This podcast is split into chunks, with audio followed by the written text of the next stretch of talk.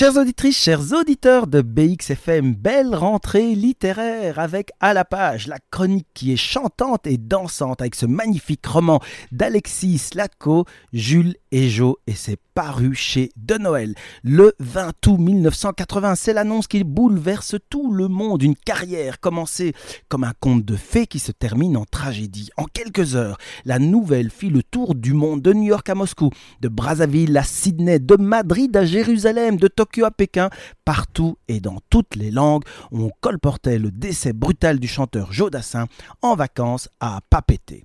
Depuis son plus jeune âge, Joe avait vu ses parents en Sa mère donnait des concerts et Joe voyait son père dès qu'il s'installait pour lui lire une histoire, s'animer, changer de voix et de visage, jouer tous les rôles.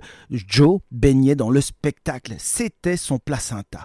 Ces moments étaient de vrais moments de complicité pour Jules et Joe. Pour Joe, c'était décidé, plus tard, il suivrait le chemin de papa. Chers amis de BXFM, voilà une belle occasion de se plonger dans ce formidable roman d'Alexis Salatko, paru chez De Noël, Jules et Joe, dans lequel Jules Dassin nous trace avec amour et émotion, à travers ses écrits, le long chemin du papa qu'il était, de l'artiste qu'il était et de son fils Joe. Joe Dassin. Que votre chemin soit chantant, dansant et le plus intense à vivre. À bientôt.